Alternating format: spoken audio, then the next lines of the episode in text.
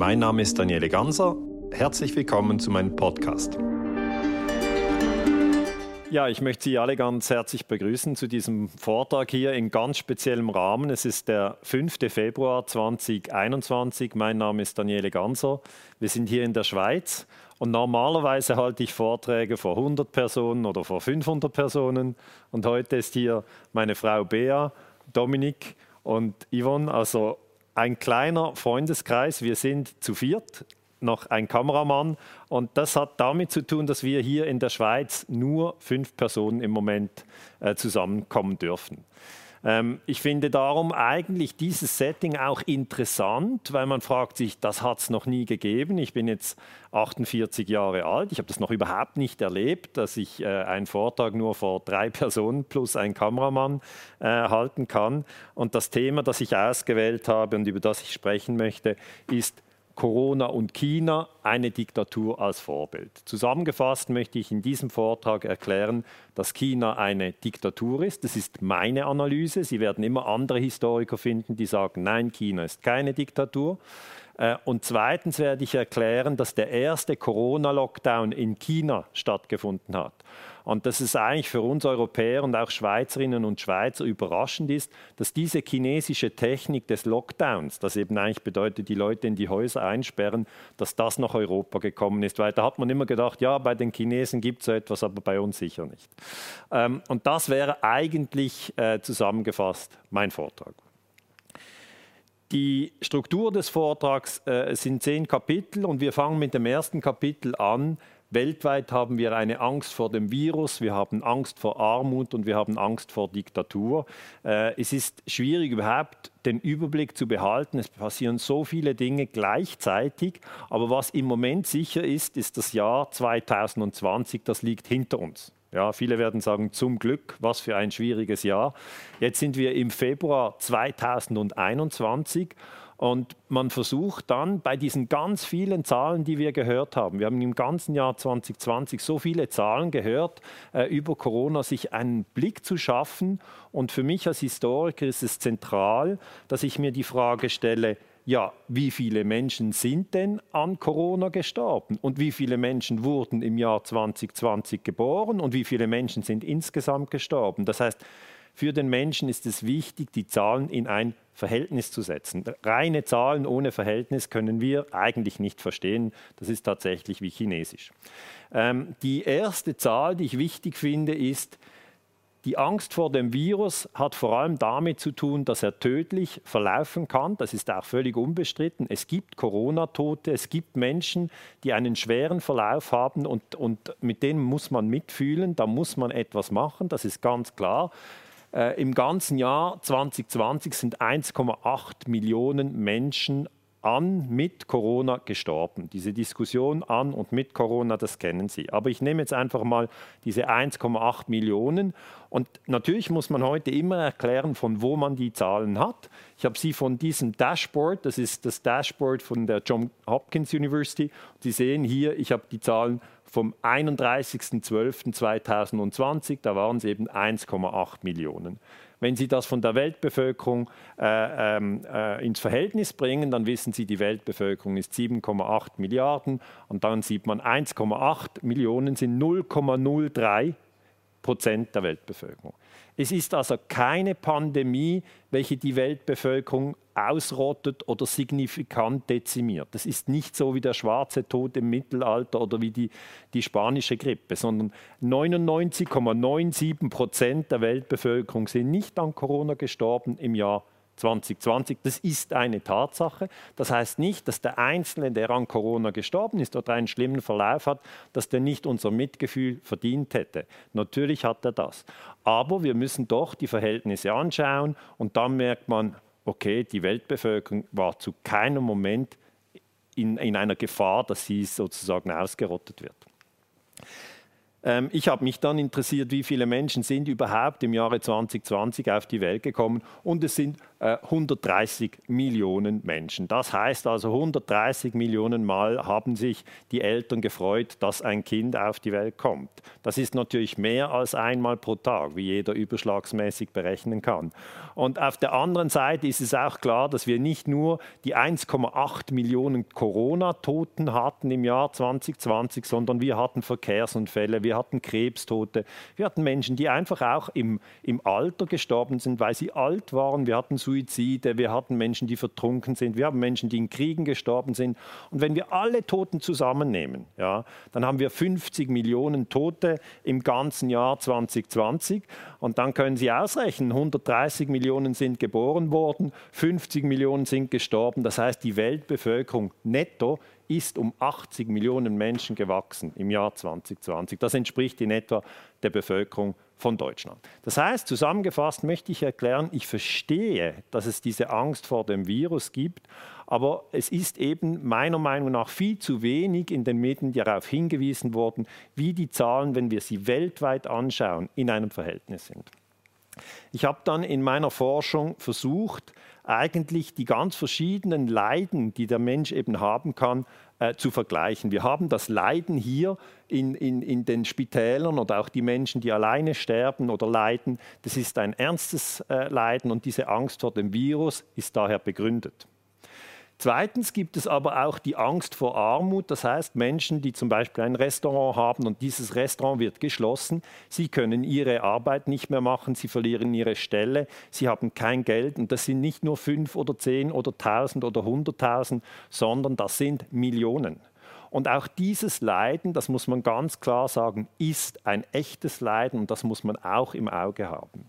Und dann ein weiteres Leiden, das ist das Einschränken von Bürgerrechten, das ist die Angst vor Diktatur. Das heißt, wir sehen in allen Ländern der Welt sehen wir Demonstrationen. Das ist für mich sehr, sehr interessant. Ich habe das ganze Jahr 2020 Bilder gesammelt von diesen Demonstrationen. Ich möchte Ihnen einige zeigen und ich möchte Ihnen einfach nahelegen, dass sie alle drei Leidensformen gleichberechtigt behandeln. Weil wir sehen immer wieder Diskussionen, jemand hat Angst vor dem Virus und sagt, wir müssen unbedingt alle Restaurants geschlossen halten. Jetzt, während ich hier spreche, in der Schweiz sind Restaurants geschlossen.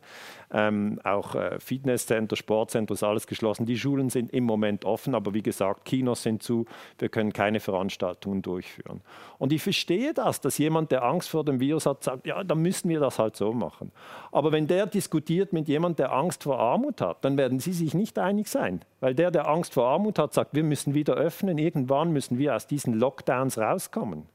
Und die werden dann miteinander streiten und der, der Angst vor der Diktatur hat, der wird sich dann noch einmischen und sagen, ja, es geht ja nicht nur um Geld, hier geht es auch um Freiheit, es geht um Bürgerrechte. Und darum ist eigentlich mein Tipp, dass man selber in sich hineinhorcht und sich fragt, welche Angst habe ich? Habe ich eher Angst vor Virus? Habe ich eher Angst vor Diktatur oder habe ich eher Angst vor Armut?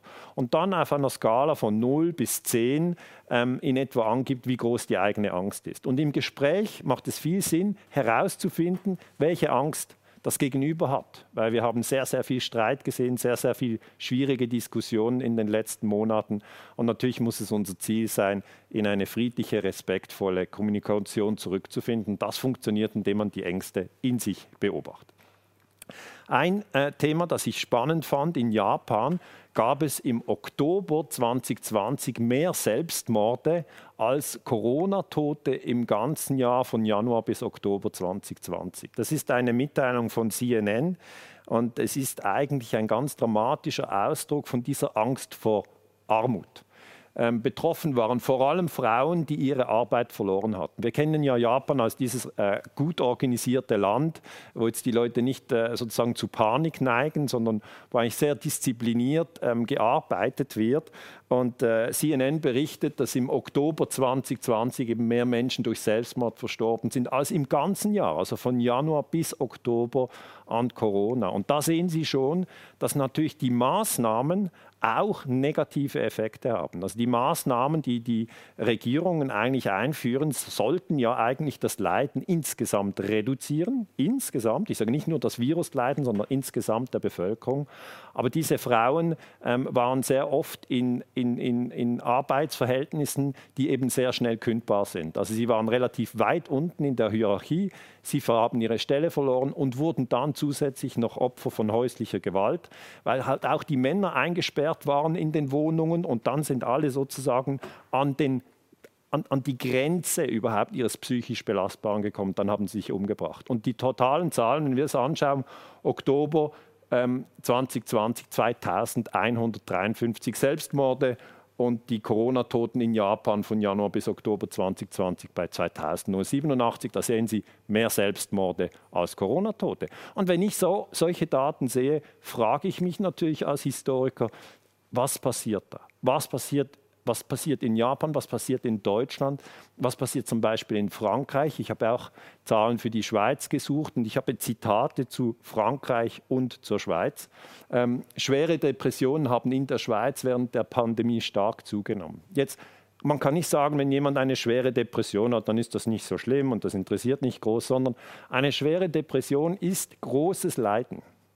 Es ist wirklich großes Leiden. Und der Bundesrat und das Parlament und auch der Souverän, das Volk, sind aufgefordert, dass man Umstände schafft, dass die Depressionen nicht zunehmen. Es kann nicht als gute Leistung eines Staates angesehen werden, wenn die Depressionen zunehmen. Dann stimmt etwas nicht.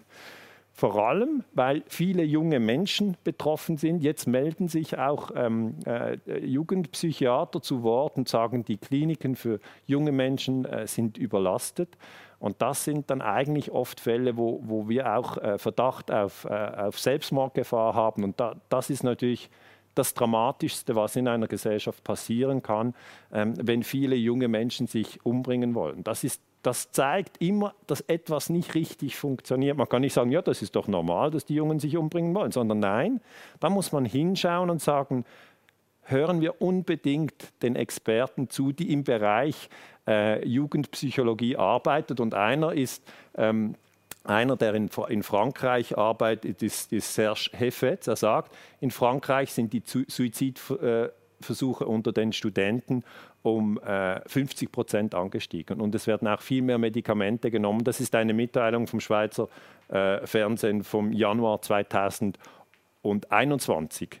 Das ist also eine sehr, sehr aktuelle Meldung. Und in Deutschland, äh, wenn ich die, die verschiedenen Bilder anschaue, sehe ich einfach, dass viele Leute Angst haben, nicht vor dem Virus so sehr, sondern Angst haben vor einer Diktatur. Sie sagen, ich, ich werde eingesperrt in meiner Wohnung, ich darf zu Weihnachten nicht mehr mit der ganzen Familie feiern, weil wir werden dann 20 Menschen, das dürfen wir nicht. Und überhaupt, wenn ich mich äußern will, werde ich diffamiert. Und dann gehen die Menschen auf die Straße und tragen solche Plakate, hier ein Bild aus Berlin, nie wieder Diktatur.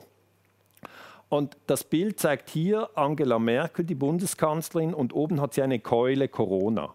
Und was der Mann, ich kenne den Mann nicht, aber was er wohl ausdrücken will, ist, dass er das Gefühl hat, die Regierung hat Corona als Keule genommen und schlägt auf die Bürger ein und die Bürger sind sozusagen ihrer, ihrer Rechte beraubt worden. Ob er recht hat oder nicht, möchte ich hier überhaupt nicht diskutieren, sondern ich möchte nur sagen, es gibt diese Angst, es gibt diese Angst vor Diktatur. Er vergleicht die Situation hier mit Stalin in der UdSSR vermutlich eher als Warnung gemacht. Also wir sind ja nicht in einer Diktatur in Deutschland, in der Schweiz und in Österreich im Moment, aber man muss schon genau hinschauen und sich fragen, in welche Richtung entwickelt sich die ganze Sache.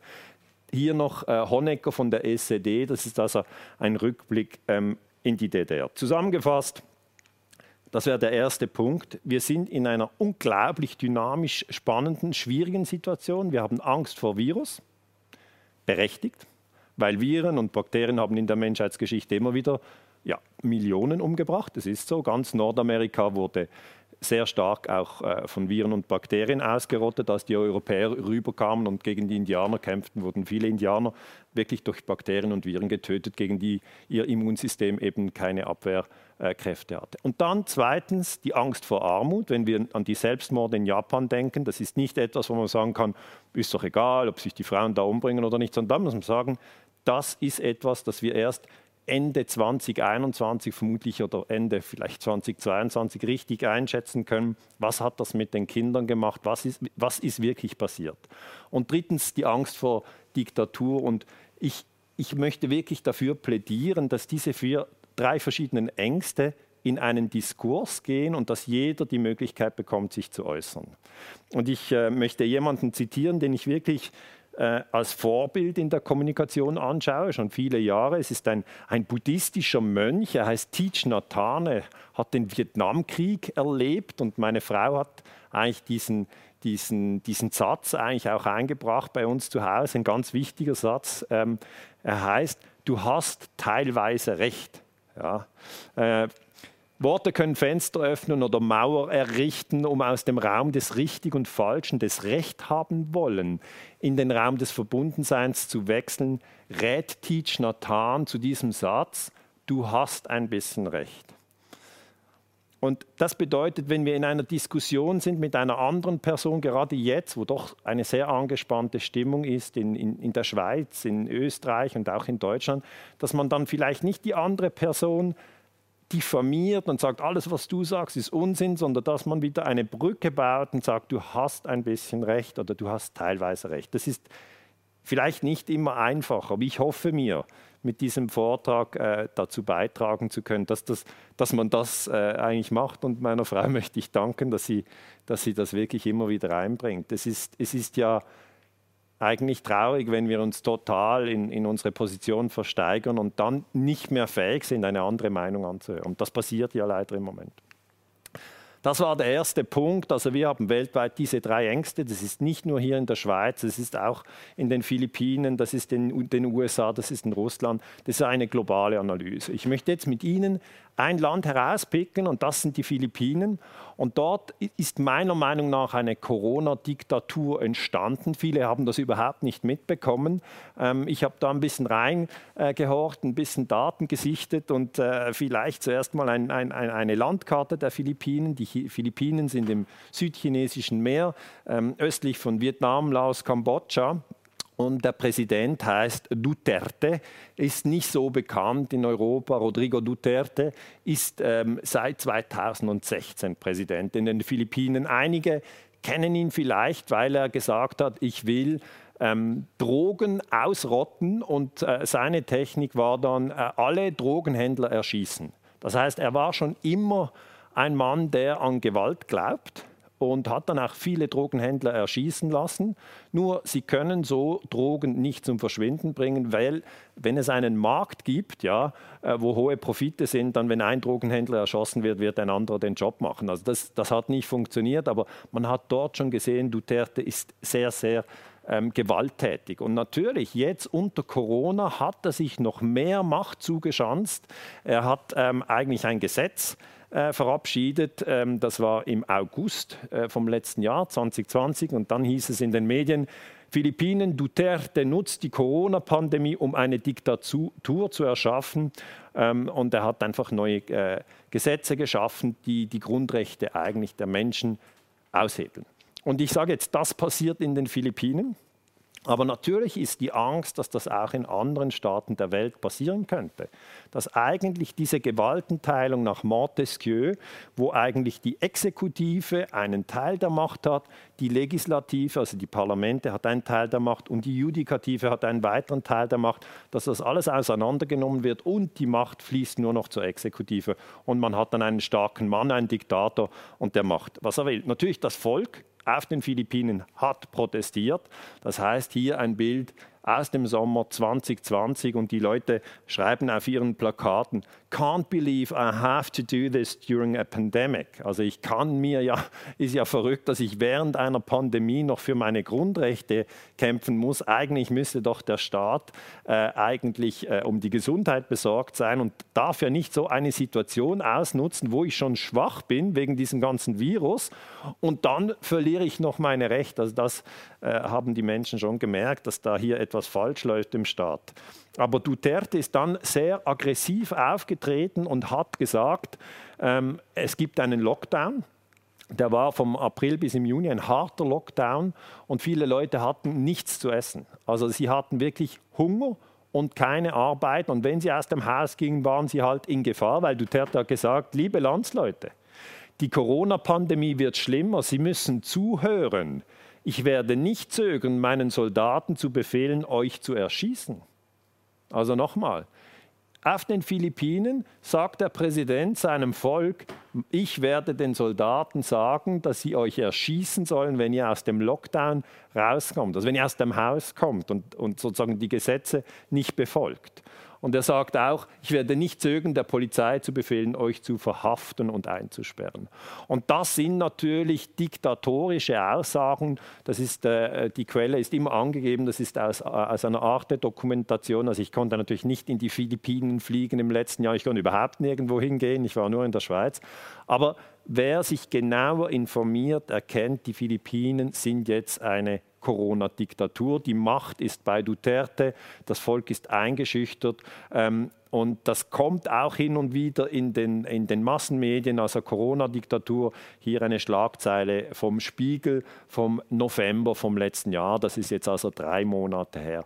Und das ist nur ein Beispiel, dass es eben passieren kann. Ja, es kann passieren, dass wenn wir einen großen Notstand haben, und den haben wir wegen der Pandemie, dass dann die Exekutive alle Macht an sich reißt und diktatorische Gewalten eigentlich an sich zieht. Und dann geht es nicht mehr nur um den Kampf gegen, gegen den Coronavirus, sondern es geht dann auch darum, alle politischen Gegner auszuschalten. Das ist bei einer Diktatur immer so. Äh, erinnern Sie sich vielleicht an die Diktatur in Chile von Pinochet. Der hat seine Gegner so ausgeschaltet, indem er sie genommen hat, hat sie in ein Flugzeug gesetzt, das Flugzeug flog über den Pazifik und dann wurden sie dort im offenen Meer abgeworfen und sind ertrunken. Das heißt, Diktatoren haben immer ganz rücksichtslos ihre Gegner einfach getötet. Eine Aktivistin, Palabay, äh, aus den Philippinen sagt, äh, sie protestiert gegen Duterte und sagt, sie nutzen sogar eine Pandemie, um ihre Macht zu festigen und auszuweiten. Alle, die sagen, was sie denken, selbst gewöhnliche Leute, die im Internet und auf Facebook posten, werden derzeit angeklagt und verhaftet. So wollen sie diese Stimmen zum Schweigen bringen. Das heißt, wir haben natürlich die digitale Revolution. Die Menschen auf den Philippinen haben auch Facebook und sie haben das Internet und sie können sich äußern. Aber es ist eine ganz andere Situation als hier in der Schweiz. Ich kann hier diesen Vortrag halten, danach kann ich nach Hause fahren mit meiner Frau und wir werden nicht verhaftet. Aber wenn ich jetzt auf den Philippinen, um das ganz deutlich zu sagen, diesen Vortrag halten würde und er würde danach auf dem Internet publiziert, würde ich verhaftet werden. Und das möchte ich einfach, dass Sie das verstehen, dass die Situation sehr angespannt ist für die Menschen und die gehen ein viel größeres Risiko ein, sich trotzdem zu äußern und sie tun das. Jetzt ähm, kommen wir zum Kapitel 3. Ich möchte die Philippinen verlassen und mit Ihnen nach China gehen. Ich mache so eine, eine Weltreise und China ähm, ist ein Land, äh, über das man immer viel hört. Natürlich ein großes Land, ja, wir wissen das. Es zählt zu den ganz großen Ländern. Es hat vor allem am meisten Menschen in China. Wir haben 1,4 Milliarden Menschen in China. Ähm, das heißt, äh, kein Land hat eine größere Bevölkerung und 1,4 Milliarden, um das ein bisschen ins Verhältnis zu setzen. Also das nächste Land, das auch noch sehr viele Menschen hat, ist Indien, 1,3 Milliarden. Und dann kommt lange nichts mehr. Dann kommen die USA mit 330 Millionen. Also da ist China und Indien und dann geht's, kommt lange nichts und dann USA 330 Millionen oder Russland 150 Millionen oder dann Deutschland mit 80 Millionen. Aber Sie sehen, die Verhältnisse sind extrem unterschiedlich. China, das Land mit den meisten Menschen. Und natürlich, China ist nicht wie äh, Deutschland oder Dänemark äh, organisiert, das heißt mit verschiedenen Parteien, sondern es gibt nur eine einzige Partei und das ist die kommunistische Partei. Das heißt, es gibt keine Opposition, es gibt nicht in der Schweiz, gibt es die SVP und die Grünen, es gibt die CVP und die FDP ähm, und natürlich diese verschiedenen Parteien ringen um politischen Einfluss. Das gibt es in China nicht. Es gibt die kommunistische Partei und Präsident ist Xi Jinping. Xi Jinping ist ein sehr mächtiger Mann in China. Diesen Namen muss man sich merken. Ich sage immer, wenn man sich den Präsident von China noch nicht gemerkt hat, ist vielleicht heute ein guter Moment. Es gibt eine Eselsleiter. Xi schreibt sich XI, aber Xi hört sich an wie Skifahren. Und ich sage mir dann immer, der Präsident von China, also wenn ich es mir mal nicht merken kann, jetzt kann ich es mir natürlich merken, aber ich sage mir dann immer, der Präsident von China fährt nicht Snowboard. Das kann ich mir sehr gut merken, er fährt nicht Snowboard, aber ich nehme nehm mal an, er fährt nicht Snowboard. Und dann überlege mir, ja, wie, was, wie heißt er dann? Er heißt Ski. Das ist meine Eselsleiter. Also vielleicht äh, ist das für Sie auch hilfreich. Auf jeden Fall, Xi Jinping hatte zuerst eine Amtszeitbeschränkung, wo es hieß, er muss nach zweimal fünf Jahren, also nach maximal zehn Jahren, muss er abtreten. Aber dann hat das Parlament, China hat ein Parlament, und zwar das größte Parlament der Welt. Das ist der Nationale Volkskongress mit 3000 Mitgliedern. Also wenn Sie sich das anschauen, ähm, das ist ein Parlament, wo, wo, wo jedes andere Parlament eigentlich wie eine kleine Versammlung aussieht. Aber dieses Parlament hat dann dem Präsidenten Xi Jinping ähm, sozusagen ewige Regierungszeit erlaubt. Das heißt, China, und das ist ganz wichtig zu verstehen, ist ganz anders als die USA. In den USA musste ja Präsident Trump in die Wiederwahl äh, und jetzt wurde er ersetzt mit Joe Biden. Es gibt in den USA ein Gesetz, dass ein Präsident nach vier Jahren äh, wieder in die Wahlen muss. Dieses Problem hat Xi Jinping nicht. Äh, er wurde eben vom Parlament auf Lebenszeiten jetzt eingesetzt, und zwar im Jahr 2018. Und ich habe mir die Unterlagen ein bisschen genauer angeschaut. Ich habe ihm gesagt, ja, von diesen 3000 äh, Parlamentariern hatten die Hälfte dafür und, und die Hälfte dagegen gestimmt. Nein, 2958 haben dafür gestimmt, dass der Xi Jinping immer regieren darf. Also das ist eigentlich für mich ein Abnick-Parlament.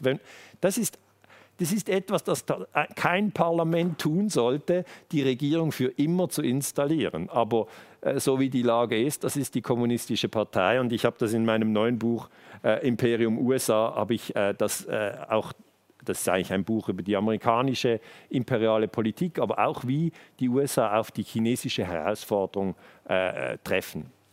Und da habe ich das auch dargelegt. Also Sie können sich vielleicht merken, Xi Jinping ist der Präsident von China. Es gibt nur die kommunistische Partei und den Namen können Sie sich merken, weil er wird so schnell nicht abtreten, weil er muss gar nicht in eine Wiederwahl. Natürlich, die kommunistische Partei wird immer wieder auch herausgefordert. Und eine der größten Herausforderungen war 1989 auf dem Platz des himmlischen Friedens. Damals hat das Volk protestiert und hat gesagt, wir wollen nicht nur eine Partei. Und dann sind die Panzer aufgefahren. Das ist für die, die schon länger dabei sind, also ein bisschen älter sind, also ich zähle mich da dazu, wir können uns erinnern an 1989. 89 war auch Mauerfall in Deutschland. Und 89 ähm, war halt ein Jahr, wo man wirklich gesehen hat, die Regierung geht brutal gegen das Volk vor. Und das will die chinesische Regierung nicht mehr. Sie wollen nicht mehr eine direkte Konfrontation Panzer gegen Zivilist. Hier, das ist das berühmte Bild, ähm, wo eben ein, ein Zivilist vor diesen Panzern steht. Und jetzt haben die Chinesen das umgebaut. Sie haben ein Sozialkreditsystem eingebaut. Das wurde neu entwickelt. Das ist ein, ein sehr, sehr kluges System. Ähm, und mit diesem System bekommen alle Bürger in China Punkte, wenn sie sich so verhalten, wie das die Kommunistische Partei will. Und wenn sie sich nicht so verhalten, bekommen sie Abzüge. Und das ist ein System, das wir noch viel zu wenig eigentlich äh, besprochen haben in Europa. Ich möchte darum das für die, die das auch noch nie gehört haben, kurz erklären. Also das Sozialkreditsystem für fortbildliches Benehmen ist jetzt acht Jahre alt. Es wurde im Jahr 2013 das erste Mal eingeführt, ähm, und zwar in der Stadt Rongcheng. Rongcheng ist hier ähm, im, Osten äh, von China, in der Nähe von Nordkorea. Und Sie sehen an diesem Bild schon, wie das System funktioniert. Die Bürger werden überwacht mit Kameras, also überall hat man Kameras aufgebaut in Rongcheng und die Kameras haben eine automatische Gesichtserkennung. Das heißt, wenn Sie über eine Straße oder über einen öffentlichen Platz gehen in China, werden Sie erfasst. Ihr Gesicht wird registriert. Sie haben eine Nummer. Und wenn Sie irgendeinen Abfall auf der Straße liegen lassen, da bekommen Sie eben einen Abzug. Ähm, und, und das äh, ja, bedeutet eigentlich, dass jetzt eigentlich natürlich diese, die Bürger lassen keinen Abfall mehr liegen auf der Straße. Weil sie wissen, sie bekommen sofort Abzug. Und die Polizisten, die dann äh, in China im Einsatz sind, die haben Datenbrillen. Das sieht ja aus wie eine normale Brille, aber schauen sich die Polizisten ein bisschen genauer an. Dann sehen sie oben an der Brille ist eine Kamera und die Kamera erfasst die Bürger. Das wird gleichzeitig mit einem Zentralrechner abgeglichen, was das für ein Bürger ist. Der Zentralrechner über äh, Wireless-System äh, meldet der Polizistin, was das für ein Bürger ist, ob der Schulden hat, ob der die Steuern nicht bezahlt hat, wie sein Sozialkreditsystem Punktestand ist. Und das ist natürlich der totale Überwachungsstaat. Und es ist nicht etwas, das vielleicht einmal kommt, sondern das ist etwas, was schon installiert ist. Ähm, am Anfang haben die Bürger in Rongcheng jeder 1000 Punkte bekommen und eben wer Müll liegen lässt, muss drei Punkte abgeben und äh, wer dann regierungskritische Graffitis spreit, muss gleich 50 Punkte abgeben. Und ähm, das bedeutet zweierlei. Erstens, dass es sauber ist in Rongcheng und zweitens, dass natürlich niemand die kommunistische Partei herausfordert.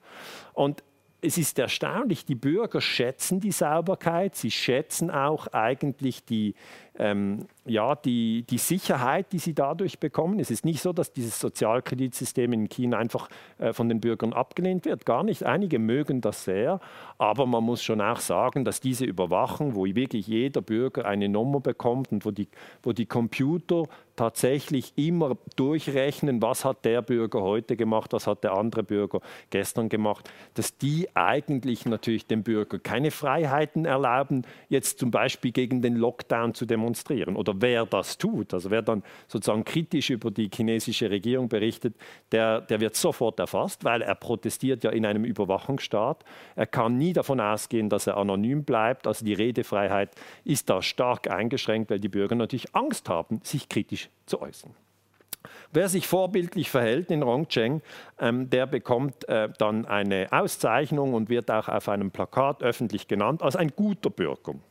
Und ich möchte auch nicht sagen, dieses System ist, ist, ist nur sozusagen äh, aus Bosheit entstanden, sondern es ist entstanden, weil die Chinesen oder die chinesische Regierung Stabilität will. Also die chinesische Regierung ist eine kommunistische Regierung und sie hat gesehen, dass die kommunistische Regierung in der UdSSR, Gorbatschow, dass die gestürzt wurden. Ja, 1991 hat sich die UdSSR aufgelöst und die Chinesen haben natürlich lange überlegt und sich gesagt, das wollen wir nicht also vor allem die, die Kommunistische Partei. Ähm, und die Kommunistische Partei hat gesagt, ja, wir, wir müssen jetzt ein System haben, wo wir alle Bürger überwachen können, damit wir nicht gestürzt werden. Das ist die Idee. Und es gibt natürlich Kritiker, es gibt Kritiker der chinesischen Regierung, aber die wohnen im Ausland. Ein bekannter Kritiker ist ähm, Ai Weiwei und er wohnt jetzt in England und er sagt, durch Massenüberwachung und Gesichtserkennung wurde in China die raffinierteste Überwachung der Welt installiert. Also wenn man manchmal vielleicht denkt, ja, China ist so zweit- oder drittrangig, kommt immer darauf an, wo man schaut, bei welchem Punkt. Ja. Bei der Überwachung der eigenen Bürger ist China das am meisten fortgeschrittene Land der Welt. Es gibt keinen größeren Überwachungsstaat als China. Und ähm, Ai Weiwei kritisiert das scharf, er wohnt in England und dann denken viele Europäer, ja, zum Glück, also haben wir das hier nicht, weil das wäre ja noch schöner und so. Und wenn Sie dann aber genau hinschauen, in London gibt es auch sehr, sehr viele Kameras, auch in der Schweiz werden es immer mehr Kameras äh, und ähm, wir werden auch gelenkt hier in Europa, also in der Schweiz, in Österreich, in Deutschland, auch in Luxemburg, werden wir auch gelenkt, nicht durch die kommunistische Partei in China, sondern durch unsere Massenmedien. Äh, Ai Weiwei sagt so, auch in Europa und den USA habt ihr sehr starke Mainstream-Medien, das heißt, die Leute, ihre Gedanken werden gelenkt durch was sie am Fernsehen sehen, was in der Zeitung steht. Die machen ihre Arbeit ohne Unterbruch, Unterhaltung, Werbung. Wir alle sind brainwashed, nur sehr wenige denken unabhängig. Und ich denke, das ist etwas, was wir im 21. Jahrhundert unbedingt uns erhalten oder vielleicht auch wieder neu erarbeiten müssen, das unabhängige Denken. Ja? Weil wenn Sie Zeitung lesen und dann einfach immer nur denken, ja, so ist es. Oder wenn Sie fernschauen und immer nur denken, ja, so ist es. Die Regierung hat es gesagt und der Nachrichtensprecher hat es vorgelesen. Dann sind Sie brainwashed. Wenn Sie hingegen fähig sind zu sagen, hm, das ist eine Perspektive und dann recherchieren Sie und suchen eine andere Perspektive, dann sind Sie im freien Denken. Dann kann es sein, dass Sie natürlich Konflikte haben, andere haben andere Meinungen, aber das brauchen wir unbedingt. Weil diese Überwachung die wird nicht weggehen. Ich denke nicht, dass die kommunistische Partei irgendwann sagen wird, jetzt hören wir wieder auf damit, das war ein Versuch, sondern das wird flächendeckend ausgeweitet. Man kann noch nicht genau sagen, äh, wo, ich habe versucht, eine Karte zu finden, wo überall in China diese Gesichtserkennung und das Sozialkreditsystem schon wirklich operativ perfekt funktioniert. Ich habe das nicht gefunden. Es ist vermutlich nicht im letzten Bauerndorf, aber man fängt mit den großen Städten an und dann skaliert man das rauf. Und die äh, FAZ hat das so dargestellt, sie hat gesagt, es ist der größte Versuch digitaler Sozialkontrolle aller Zeiten. Und am Anfang startet man mit 1000 Punkten und dann kann man raufgehen bis 1300, das wäre dann der höchste Wert, oder man kann fallen auf 600, das wäre dann der tiefste Wert. Und das ist, das, ist ein, das ist ein Text aus dem Jahre 2018. Das hat also nichts zu tun mit Corona. Ja. Aber ich möchte einfach darauf hinweisen, dass der erste Lockdown, der Corona-Lockdown, kommt aus China. Und da ist schon lange das Bestreben, die Bürger total an der Leine ähm, sozusagen zu halten. Wer eben äh, viele Punkte hat, darf fliegen und wer wenig Punkte hat, darf nicht fliegen. Wer viele Punkte hat, bekommt ein Visa. Wer wenig Punkte hat, bekommt kein Visa. Wer viele Punkte hat, kann seine Kinder in eine gute Schule schicken. Wer wenig Punkte hat, kann das nicht.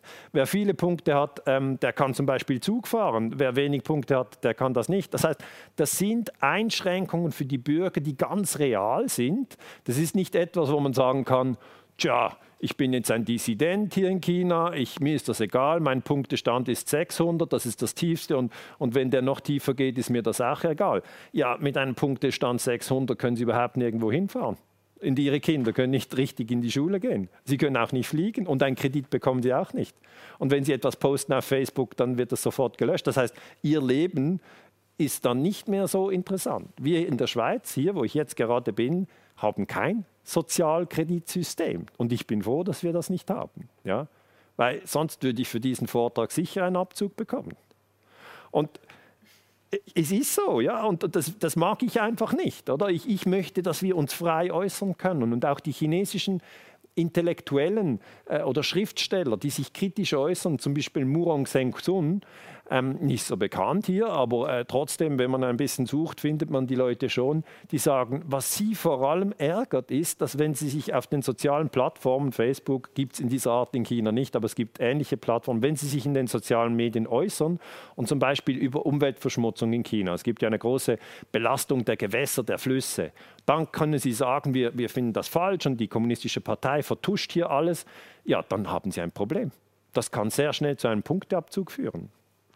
Und gewisse Leute haben mir gesagt, mit denen ich über dieses Sozialkreditsystem gesprochen habe, gesagt, ja, aber das sind ja unglaublich viele Daten, wenn man jetzt noch nicht 1,4 Milliarden Menschen, aber doch schon viele Menschen erfasst hat und die machen jeden Tag etwas, das gibt ja unglaublich viele Daten. Wer soll das alles überwachen? Wer hat die Zeit, das alles zu sichten und zu sehen, ja, Peter macht das und Susi macht das und jetzt hat er dort einen Kaffee getrunken und dort hat eine Flasche stehen lassen irgendwo und das gibt einen Abzug und ja, das machen nicht Menschen, das machen Computer man kombiniert jetzt Gesichtserkennungssoftware mit Artificial Intelligence. Und Artificial Intelligence ist natürlich einfach eine Form von Software, die fähig ist, eine Person sozusagen zu tracken und den Punktestand immer nachzuführen. Und das ist automatisiert. Also all die, die denken, ja, in China gibt es noch keine Computer, die, die sitzen da alle auf dem Maulesel, die irren. Ja. China ist natürlich hoch ähm, entwickelt im Bereich Computertechnologie. Und diese Entwicklung ist sehr, sehr schnell gegangen. 1949, als die Volksrepublik China gegründet wurde, gab es noch keine Computer in China. Jetzt sind wir 2021 und es sind Computer und Gesichtserkennungssoftware fix installiert. Also da ist ziemlich was gegangen in den letzten 100 Jahren. Chinas Diktatur unterzieht sich gerade einem Update mit den Instrumenten des 21. Jahrhunderts, sagt ein Kritiker aus Europa, der Journalist Kai Strittmatter. Er sagt, die Kommunistische Partei will mit Big Data und künstlicher Intelligenz das Einparteiensystem stärken. Das ist klar, das ist das erste, erste Ziel von, von, Präsident Xi. Jeder, jeder Präsident will an der Macht bleiben und sein Ziel ist, die kommunistische äh, Einparteienherrschaft abzusichern.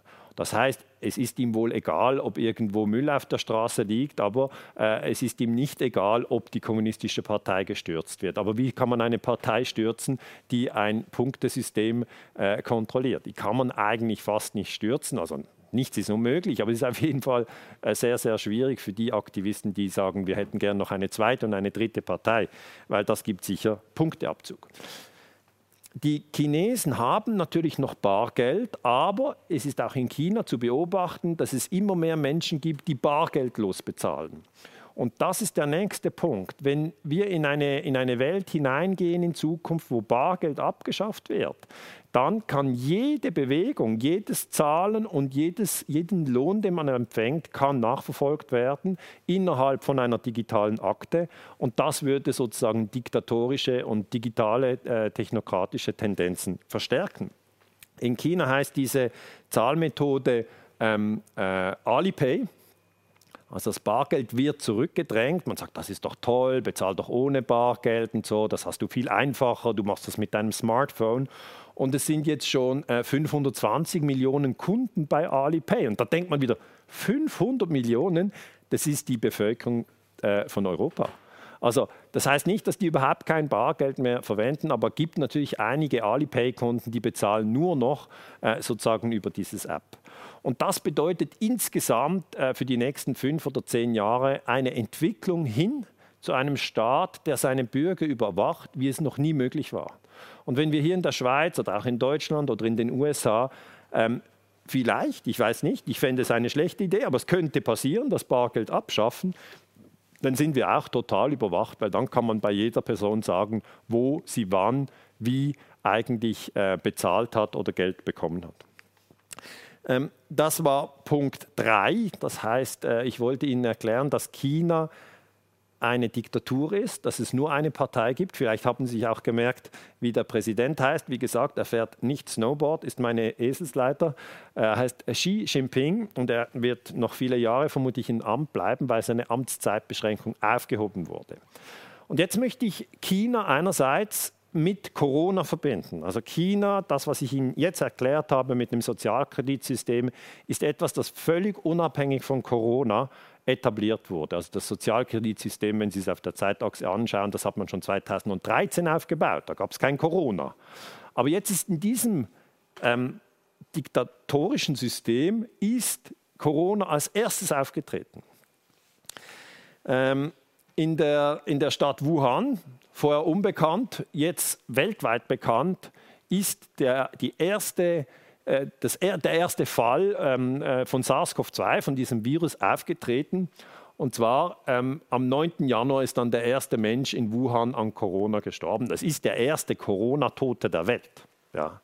Es gab nicht im Jahre 2015 auch schon 20 Corona-Tote, sondern erste, das erste Mal, wo ein Mensch am Coronavirus gestorben ist, die Historiker werden da noch länger darüber diskutieren, aber im Moment, Stand der Forschung, sage ich mal, im Moment, es ist ja alles im Umbruch und man muss dann die, äh, halt die neuesten Daten äh, einbauen, wenn die kommen. Aber ich kann nur sagen, nach bestem Wissen und Gewissen ist der erste Mensch im Januar 2020 in China gestorben, ein 61-jähriger Mann. Der hatte auch Krebs und chronische eine Lebererkrankung, also passt zu diesem Risikoprofil. Äh, erklärten die Behörden. Das kam dann in der Tagesschau in Europa 11. Januar 2020 unter dem Titel Mysteriöse Lungenkrankheit. Man wusste damals noch sehr wenig darüber. Also im Januar 2020 war Corona in der Schweiz, in Deutschland und Österreich kein Thema. Äh, ein bisschen vorher schon hat ein, ein, ein, Augenarzt über dieses Thema gesprochen. Er heißt Li Wenliang und er hat in einer WeChat-Gruppe Arztkollegen gesagt, dass es eben Patienten gibt äh, in, in, einem Spital in, in Wuhan und sie sollen doch aufpassen, es könnte hier ein neuer Virus sein, der sich verbreitet. Und dann, das finde ich sehr interessant, wie reagiert eine kommunistische Diktatur auf so einen Arzt? Sie hat sofort ihn zur Polizei einbestellt. Jetzt kann man sagen, wie wussten die das? Ja, ganz einfach. Wenn er etwas über das Smartphone teilt, das weiß der digitale Überwachungsstaat. Die sind nicht zu ihm gegangen, sondern sie haben ihm gesagt, Lee, du kommst morgen zu uns. Und dann geht der Arzt zur Polizei. Der geht aus dem Spital raus, geht zum Polizeiposten, weil er weiß, man kann nicht sagen, ja, die Polizei, das ist mir egal, was die mir schreiben. Sondern sie wissen, sie müssen dann gehen. Und dann ging er zur Polizei und die hat ihm gesagt, mit falschen Angaben die öffentliche Ordnung bedroht zu haben. Da musste er etwas unterschreiben, dass er auf jeden Fall jetzt äh, nichts mehr sagt. Ja. Das heißt, das ist ja etwas, was ich auch in der Schweiz, in Österreich, in Deutschland wirklich wichtig finde, dass sich die Ärzte äußern. Die Ärzte müssen sich äußern zum Thema Corona, wie sie das einschätzen. Und niemals, niemals darf der Staat sagen, diese Meinung will ich nicht hören, diese Meinung will ich auch nicht hören und irgendeinen Arzt auswählen und sagen, nur der hat die Wahrheit. So geht Wissenschaft geht nicht so, sondern Wissenschaft funktioniert so, dass sich die Ärzte einbringen, dass sie sich äußern dürfen und dass sie keine Nachteile haben. In China natürlich haben sie Nachteile. Li Wenliang ähm, wurde gezwungen zu schweigen und er hat sich dann auch infiziert und starb am 7. Februar. Die NZZ hat damals so berichtet, die Wahrheit ist tot. Gut. Und das sind die Ereignisse im Januar. Dann ist ja im Januar etwas Unglaubliches passiert. Der Präsident, vielleicht wissen Sie noch, wie er heißt, er fährt nicht ähm, Snowboard, Ski. Xi hat im Januar den ersten Lockdown der Geschichte eingeführt. Ein Lockdown bedeutet ja, dass man die Menschen in der eigenen Wohnung einsperrt. Etwas, was wir noch alle nie gedacht haben, dass es überhaupt gibt, ist passiert. Wir haben es erlebt. Wann kam das? Am 23. Januar. Also Xi Jinping hat dort entschieden, die Stadt Wuhan mit immerhin 11 Millionen Einwohnern, das sind also mehr Einwohner als die ganze Schweiz hat, abzuriegeln. Er hat einfach gesagt, hier gibt es ein, ein, Virus, wir ziehen jetzt um die Stadt herum eine, eine Sicherheitszone, hier geht keiner rein, hier geht keiner raus, die Autobahnen werden geschlossen und die Leute dürfen die Wohnung nicht verlassen oder nur in Notfällen. Ähm, es fuhren keine U-Bahnen und Busse und das 76 Tage lang. Das heißt, das ist Wuhan während dem Lockdown. Und das ist eben eine diktatorische Maßnahme. Ich habe einen guten Freund, der hat mir gesagt, ja, er hat damals gedacht, im Januar, als der Lockdown in China kam, ja, das ist ja verrückt. He? Die chinesische kommunistische Partei, die kann ja machen, was sie will. Das ist eine Machtdemonstration. Das, das wäre in Europa undenkbar. Hier könnte man niemals den Bürgern sagen, ihr müsst im Haus bleiben und die Straßen wären ja. Aber die Chinesen, die sind halt so unterwürfig und die folgen der Regierung. Überhaupt nur eine Partei und dann noch überwacht mit diesem Punktesystem. Aber das, was in China ausprobiert wurde, wurde danach nach Europa gebracht. Und man wusste nicht, auch die WHO wusste nicht, ob das funktioniert. Ähm, der zuständige äh, Vertreter der WHO in China hat gesagt, Garten Galleux, der Versuch, eine Stadt mit 11 Millionen Menschen einzusperren, ist etwas Neues. Ja? In der Wissenschaft, das wurde noch nie versucht. Das ist also ein, ein Menschenversuch, dass man sagt, jetzt versuchen wir mal das. Ähm, und äh, um die öffentliche Gesundheit zu fördern. Ob es funktioniert oder nicht, wissen wir nicht. Und das muss man jetzt natürlich im Rückblick besprechen. Hat das überhaupt funktioniert? Funktionieren Lockdowns oder führen sie zu Selbstmorden? Führen sie zu Konkursen? Und ist es dann am Schluss eigentlich eine Zerstörung der Infrastruktur auf, auf psychischer Ebene? Ähm, der, der, Chef der WHO, Tedros, ist dann während dem Lockdown nach Peking geflogen und hat Xi Jinping getroffen. Ähm, hier im Bild, äh, Xi Jinping grüßt Tedros. Tedros links im Bild, Xi rechts im Bild. Tedros ähm, ist der Chef der WHO und die WHO hat eigentlich die Macht, eine globale Pandemie auszurufen. Und Tedros hat sich das ganz genau angeschaut, was die Chinesen machen. Und danach hat er äh, Xi Jinping gelobt und hat gesagt, ähm, China setzt gerade einen neuen Standard im Bereich Pandemiebekämpfung. Und was er damit meint, Standard heißt, er macht einen Lockdown Und das finde ich eine tolle Idee. Also das ist eigentlich die Mitteilung von Tedros. Und Tedros hat diese Geschichte von, von, von eigentlich extremer Staatsgewalt nach Europa gebracht. Tedros hat kein Wort darüber gesagt, dass China eine Diktatur ist. Tedros hat kein Wort darüber gesagt, dass in dieser Diktatur alle Kritiker ähm, Abzüge bekommen in ihrem Punktesystem und dann vielleicht nicht mehr fliegen dürfen. Er hat auch nicht gesagt, dass Kritiker festgenommen wurden und verurteilt wurden. Das heißt, er hat einfach eine Diktatur gelobt, ist zurück nach Europa ge gekommen, hat den Leuten gesagt, Leute, so müssen wir es auch machen. Und das ist für mich als Historiker extrem überraschend. Dass man, wir haben immer gedacht in Europa, ja, vermutlich wird es so sein, dass ähm, China auch eine Demokratie wird, weil die führen dann den, äh, den Kapitalismus ein. Und dann äh, wird es eine, eine, eine, Mittelschicht geben, die wird reich sein und die wollen dann verschiedene Parteien wählen. Dann ist dann vorbei mit dem Einparteiensystem. Das heißt, das europäische System wird sich ausdehnen. Wir haben nie gedacht, dass es umgekehrt sein könnte, dass sich das chinesische System ausdehnt. Und das sehen wir im Moment. Was passiert mit den Kritikern? Es gibt natürlich Proteste in China, aber die haben ein schweres Leben. Also hier die Anwältin Zhang Zhang, hat im Februar aus Wuhan mit ihrem iPhone über Corona berichtet. Sie können ja wirklich heute mit einem iPhone sofort ein Bürgerjournalist äh, werden, also auch mit einem anderen Smartphone. Sie können filmen und dann posten. Das ist einfach. Aber der Staat überwacht natürlich auch diese Art der Kommunikation und sie wurde dann ähm, äh, angeklagt, Streit geschürt und Unruhe gestiftet zu haben und zu vier Jahren Haft verurteilt. Das heißt, eine Diktatur wie China toleriert keine abweichende Kommunikation. Und auch bei uns in den Medien habe ich es schon erlebt, dass Zeitungsartikel nicht publiziert wurden, weil sie die Meinung des Bundesrates hinterfragt haben. Und das ist jetzt nicht, wir werden hier in der Schweiz nicht inhaftiert, das muss man sagen.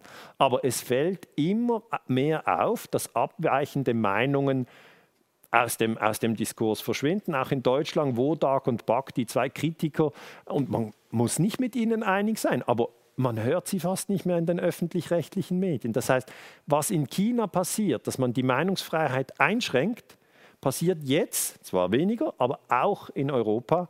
Und das ist sehr bedauerlich. Man sollte die Meinungsfreiheit nie einschränken, weil das ist ein Grundprinzip von einer aufgeklärten freien Gesellschaft. Ein anderer, ähm, der protestiert hat, ist der Blogger Cheng Quishi. Also mein Chinesisch ist schlecht. Ich weiß nicht, ob es wirklich richtig ausgesprochen ist. Cheng Quishi.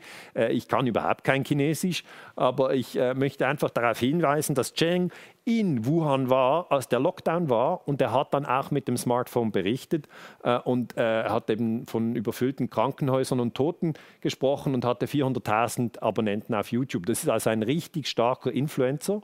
Und er hat einfach gesagt, ja, die kommunistische Partei sagt alles im Griff, aber so ist es nicht. Ich berichte euch, wie es wirklich ist. Und dann ging es natürlich nicht sehr lange. Äh, er verschwand im Februar 2020. Äh, das heißt, es gibt natürlich Menschen mit einem Smartphone in China, aber so, sobald die eigentlich ihre Analyse rausbringen, wird das registriert. Das wird im Sozialkreditsystem, geht das sofort auf und dann findet man heraus, wo die sind. Es ist ja überall Kameras. Es ist sehr schwierig für die Menschen eigentlich sich kritisch zu äußern und zu sagen, äh, hier funktioniert etwas nicht gut. Das, das müsste ja möglich sein im Rahmen der Meinungsfreiheit. Und äh, das heißt nicht, dass er getötet wurde. Man hat ihn vermutlich, ich weiß nicht, wo er ist, aber man hat ihn vermutlich einfach unter Quarantäne gestellt und irgendwo deponiert, wo er sich einfach nicht mehr äußern kann. Und äh, Ai Weiwei sagt äh, äh, ganz klar, man kann in China jeden verschwinden lassen. Und die, die Kommunistische Partei will natürlich, dass, dass in Wuhan während dem Lockdown kein alternativer Diskurs stattfindet. Das ist also diese Millionenstadt, die wurde abgeriegelt 76 Tage lang. Das ist ein Menschenversuch, hat es noch nie gegeben. Äh, und äh, das war, hat im Januar angefangen, das heißt den ganzen Februar waren die abgeriegelt etc. Äh, bis in, in den April rein. Und die Leute waren dann in ihren Hochhäusern oder in ihren Häusern eingesperrt, konnten äh, unter gewissen Bedingungen aus dem Haus, aber es war wirklich ein sehr, sehr harter Lockdown. Und was mich einfach überrascht, wie unkritisch das übernommen wurde in Europa und dass das ein Beispiel ist von, einem, von einer Diktatur und, und dann sagt man so, ah ja, das, das ist so wie während der Pinochet-Diktatur, das habe ich ja erzählt, hat man die Gegner in ein Flugzeug getan und in den Pazifik geworfen. Das so wie, oh, das könnten wir auch machen, das ist eine tolle Idee, funktioniert, dann machen wir jetzt auch, wenn wir irgendwelche Gegner werfen, wir die in Europa ins Mittelmeer. Also man muss ja auch fragen, wann eifert man einem Staat nach? Ja, wann macht das Sinn? Und wann ist das eher äh, äh eigentlich irritierend? Tedros, ein großer Fan der China-Politik, ähm, hat eigentlich am 11. März dann Corona zur globalen Pandemie erklärt. Und das hat das ganze System aktiviert. Das heißt, wenn die WHO die Pandemie ausruft, dann nimmt jeder Staat, jede Regierung nimmt einen ein, Ordner raus, den Pandemieordner, und heißt so, jetzt ist Pandemie. Okay? Das heißt, Tedros hat zuerst den Lockdown in China beobachtet, dann hat er gesagt, jetzt ist Pandemie. Und zu diesem Zeitpunkt war China das Land mit den meisten Toten. Sie hatten ähm, 3173 Tote in China an dem Moment, als die Pandemie ausgerufen wurde. Insgesamt weltweit 4613 Tote. Also es sind äh, zwei Drittel der Toten sind in China. Und damals habe ich gedacht, ich habe das sehr genau beobachtet, habe ich gedacht, gut, China hat jetzt schon zwei Drittel der Tote. Sie haben eine Bevölkerung von 1,4 Milliarden. Sie werden natürlich das Land sein im Dezember 2020, das die Liste anführt mit den meisten Toten, weil der Virus ist dort ausgebrochen. Ähm, sie haben am meisten Menschen. Sie haben auch jetzt nicht die beste Infrastruktur, Spitäler etc. Also es wird das Land sein mit den meisten Toten. Und was dann passiert ist, das ist wirklich auffallend. Zuerst hat China diese Bilder um die Welt geschickt.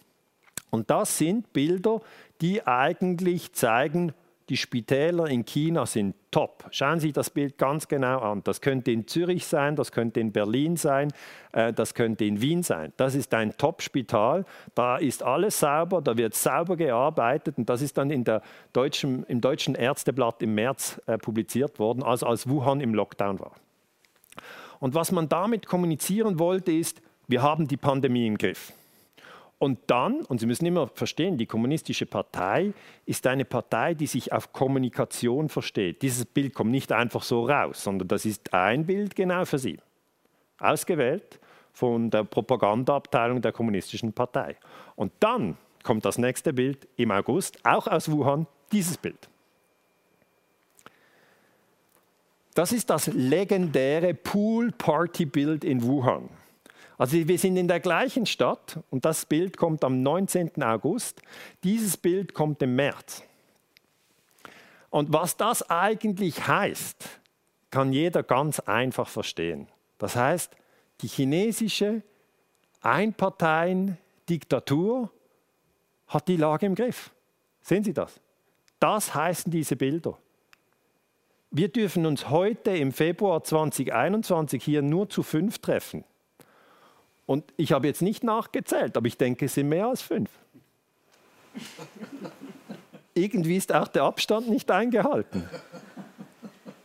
Und ich sage einfach, Moment, wa, wa, was läuft hier? Und dann habe ich, mich hat dann interessiert, wie haben unsere Massenmedien auf dieses Bild reagiert? Weil unsere Massenmedien in der Schweiz, auch in Deutschland, schreiben immer, das ist ganz, ganz gefährlicher Virus.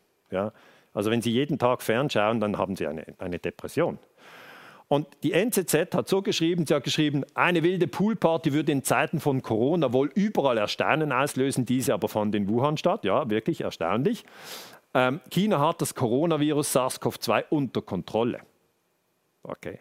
Das heißt, NZZ, das ist die führende Zeitung der Schweiz, oder so das ist die Selbsteinschätzung, die, sie sind eigentlich für liberale Haltungen, also für freiheitliche Haltung, sagt, die Diktatur hat den Virus unter Kontrolle, gibt noch die Zahl der Toten 4713, immer noch weniger als 5000 Tote.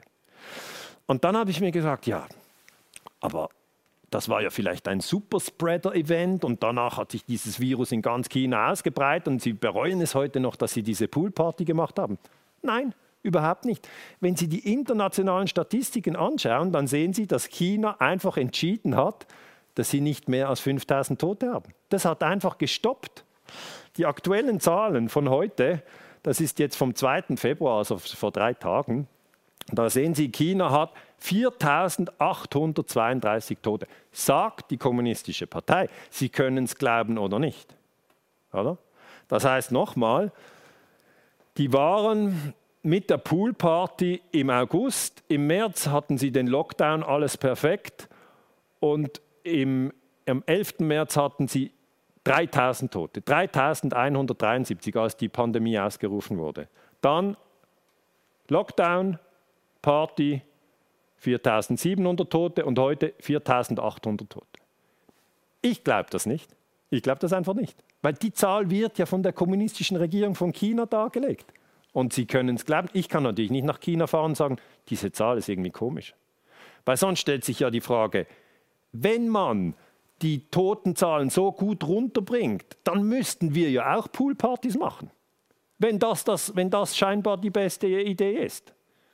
Also da irgendetwas geht da nicht. Und meiner Meinung nach ist es Propaganda. Ich denke, es ist Propaganda und es zeigt, wie die Medien uns lenken. Und jetzt einfach zum Vergleich. Ähm, die Liste mit den meisten Toten wird angeführt von den USA. 430.000 Tote, dann Indien. Und natürlich muss man das runterbrechen und berechnen auf 100.000. Und dann sehen Sie, die Briten sind sehr weit oben, die Schweiz hier mit 100 äh, auf 100.000, die Chinesen 0,3. Also diese, diese Erhebung, natürlich wieder bei der WHO wird das aufgezeichnet, das ist der Tedros, der schreibt das auf. Xi gibt ihm die Zahl, Tedros schreibt es auf und morgen haben Sie es in der Zeitung. Aber diese Grafik sagt eigentlich, China ist ein Vorbild. Verstehen Sie? Das ist die Aussage. Wir müssen alle eine Diktatur haben, dann, dann wäre das Virus im Griff. Das ist die Aussage, die dahinter steckt. Und was die Chinesen jetzt haben, ist, dass sie ähm, sich schon bewegen dürfen, aber sie müssen überall Gesundheits-App ähm, äh, äh, nutzen und wenn sie diese Gesundheits-Apps nicht sich einscannen, können sie überhaupt nicht reisen.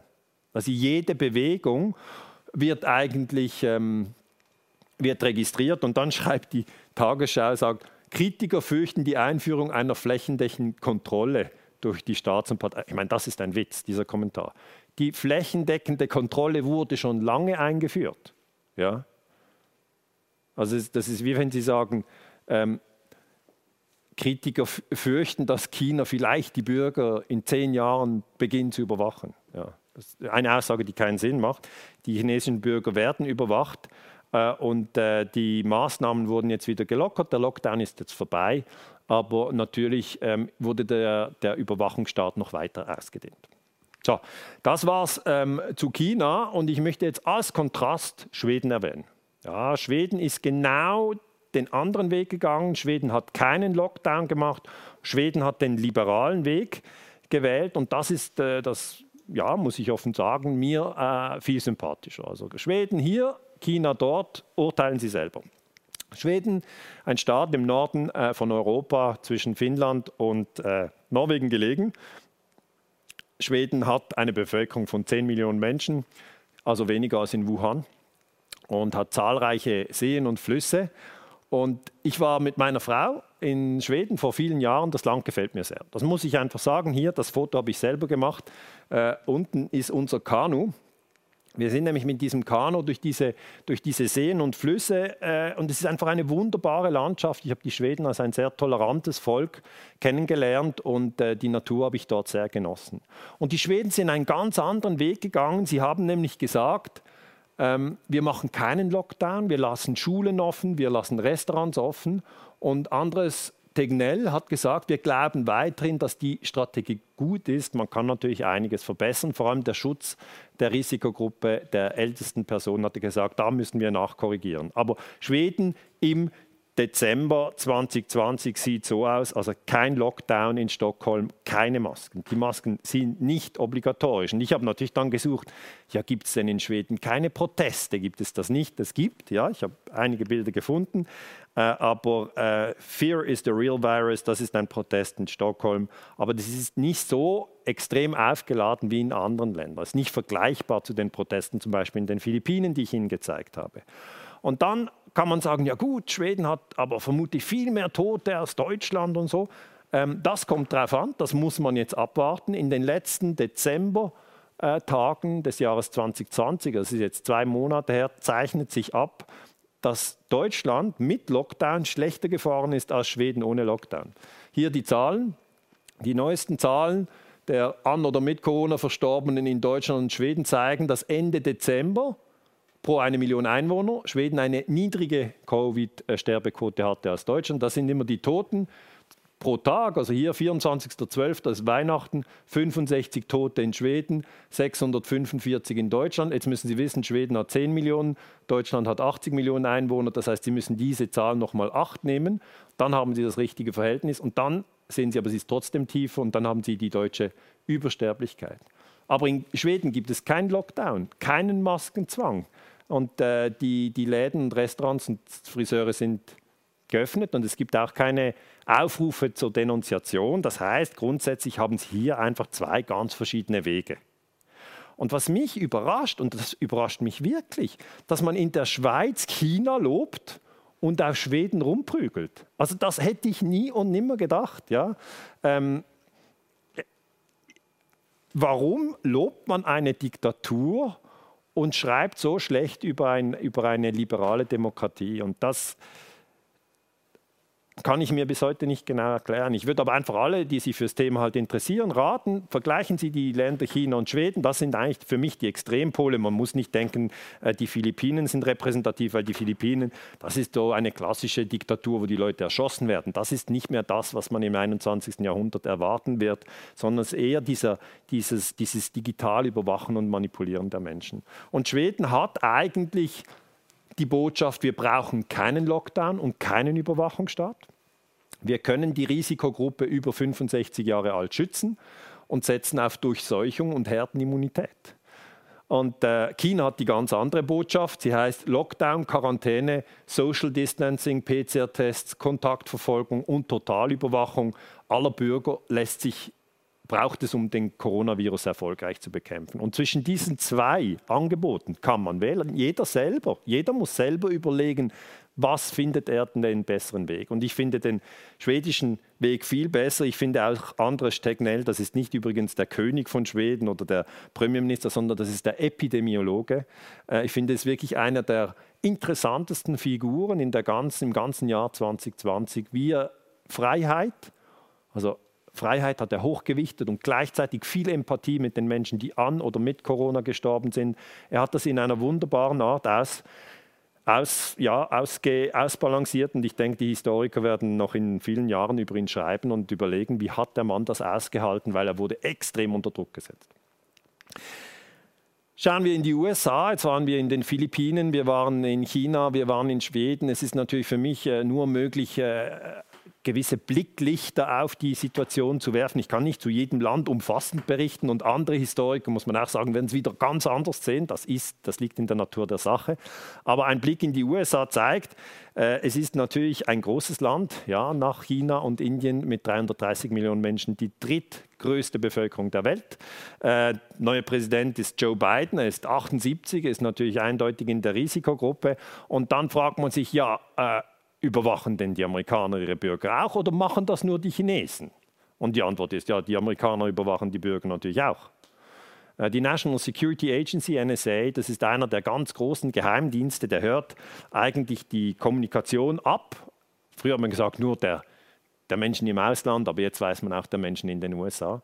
Und dann bauen sie Datensysteme auf wie die Chinesen und legen eigentlich über jeden Bürger äh, sozusagen eine, eine Akte an, eine digitale Akte, auf der eben alles gespeichert ist. Und vorher wissen wir das. Wir wissen das von Mathematikern, die früher bei der NSA gearbeitet haben. Und den möchte ich äh, hier einen zeigen. Den müsste man mal zuhören, weil der hat zum Beispiel auch in Deutschland vor dem Bundestag ausgesagt. Er hat gesagt, nach dem 11. September, nach den Terroranschlägen, die auch viel Angst äh, erzeugt haben, hat sich alles geändert. Die NSA strebt die Sammlung von Daten der sieben Milliarden Menschen unseres Planeten an, also aller. Äh, die NSA speichert die Daten für immer. Die schmeißen nichts weg. Wenn sie erstmal was haben, dann behalten sie es. Also vielleicht haben sie auch das Problem, dass manchmal ihre ja, ihre Speicherplatte voll ist, weil sie zu viele Videos haben oder Fotos von den Ferien oder noch Bücher abgespeichert. Diese Probleme hat die NSA nicht. Ja. Die NSA kann alles speichern. Und diese, diese Vorstellung, hat die NSA hat wohl keinen Platz für meine Daten, das ist einfach naiv. Das ist total naiv. Die NSA hat die umfassenden Speicheranlagen und die sind gesichert, da können sie nicht rein. Da ist ein Zaun rundherum und da patrouillieren Polizisten mit einem Hund. Und wenn sie sagen, ja, ich bin ein Historiker aus der Schweiz, ich würde gerne mal reinschauen, was ihr da so gespeichert habt, da kommen sie einfach nicht rein. Und natürlich gibt es immer wieder Menschen, die davor warnen. Ähm, äh, Edward Snowden ist der bekannteste Whistleblower. Er hat gesagt, ich will nicht in einer Gesellschaft leben, die so etwas macht. Ja. Bild hier, vor allem finde ich schön, das ist äh, in China, glaube ich, äh, aufgenommen. Das heißt, im Überwachungsstaat von China wird über den Überwachungsstaat der USA diskutiert. Und, und im Kern geht es um Big Data. Also Big Data bedeutet einfach, dass wir alle eine große Datenspur hinter uns lassen. Und äh, das erkennen wir nicht so, weil wir sehen diese glitzernden Läden, wo, wo das Apple-Symbol drauf ist und dann gehen wir mit Begeisterung rein, kaufen uns ein Gerät und dadurch, ja, durch dieses Gerät kann der Staat uns überwachen. Also der Sturm auf das Kapitol ähm, im, im, Januar 2021, also jetzt gerade großer politischer Konflikt, die Leute, die dort mitgemacht haben, ja, die hatten noch ihr Smartphone in der, in der Hosentasche. Das ist natürlich sehr dämlich, ähm, weil ähm, die, das kann jetzt mit, der, mit dem Smartphone nachgewiesen werden, wo genau die waren. Also dämlich. Ich meine, man muss sich einfach klar sein, dass ein Smartphone es ermöglicht, dass man den Bürger sehr genau überwacht, wo er ist.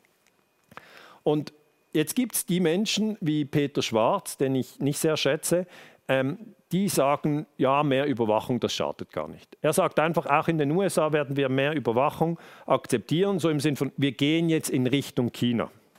Und was ich an Peter Schwarz interessant finde, das ist ein Text, den er im äh, San Francisco Chronicle im August 2020 veröffentlicht hat.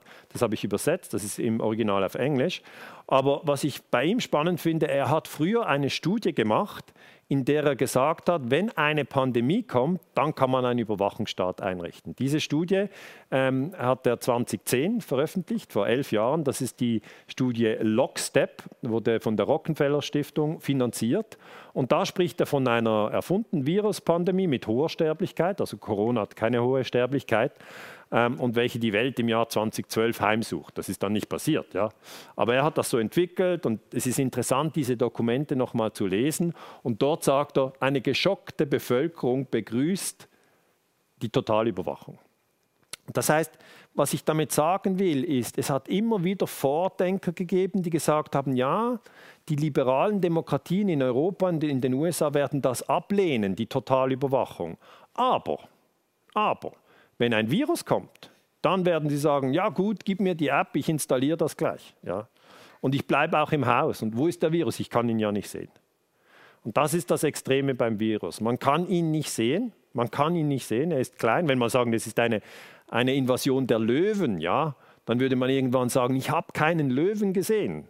Aber die Viren sind ja so klein, dass, dass wir es eben überhaupt nicht beurteilen können, ob sie jetzt hier sind, ob sie dort sind, wo sie auch immer sind. Wir wissen es nicht. Wir sehen es nur in den Medien und da werden uns Fallzahlen präsentiert von diesem PCR-Test Polymerase-Kettenreaktion, wo man ja jetzt weiß, der PCR-Test kann nicht nachweisen, ob eine Person krank ist und ob sie ansteckend ist, sondern er kann nur Virusbruchstücke nachweisen. Und das ist ja dann äh, sozusagen nicht das Relevante, sondern wir müssten eigentlich wissen, wer ist ansteckend, wer ist krank.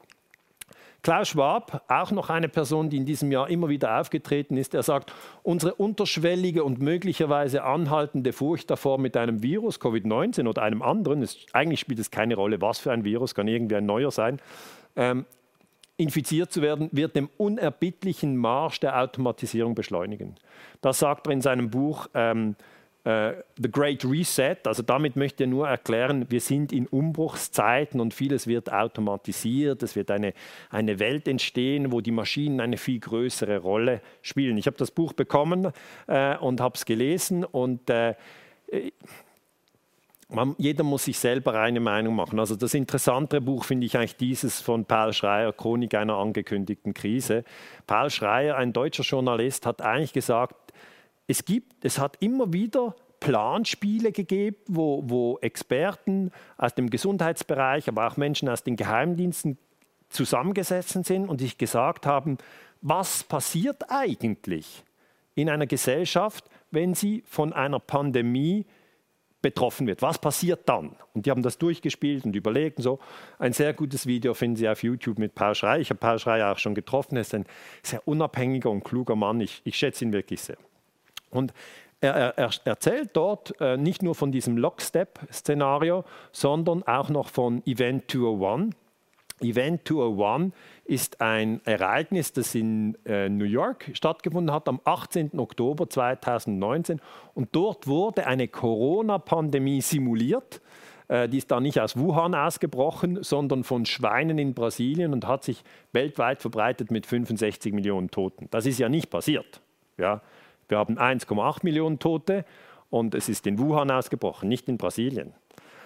Aber es ist natürlich schon verrückt, dass man sagt, Moment, die haben wenige Monate vorher haben die eine Übung gemacht über ein Coronavirus und dann in dieser Übung haben sie auch gesagt, ja, wir müssen dann unbedingt die sozialen Netzwerke zensurieren, das heißt YouTube und Facebook, die müssen Videos runternehmen, müssen auch aufpassen, dass die, die Medien nicht das Falsche schreiben etc.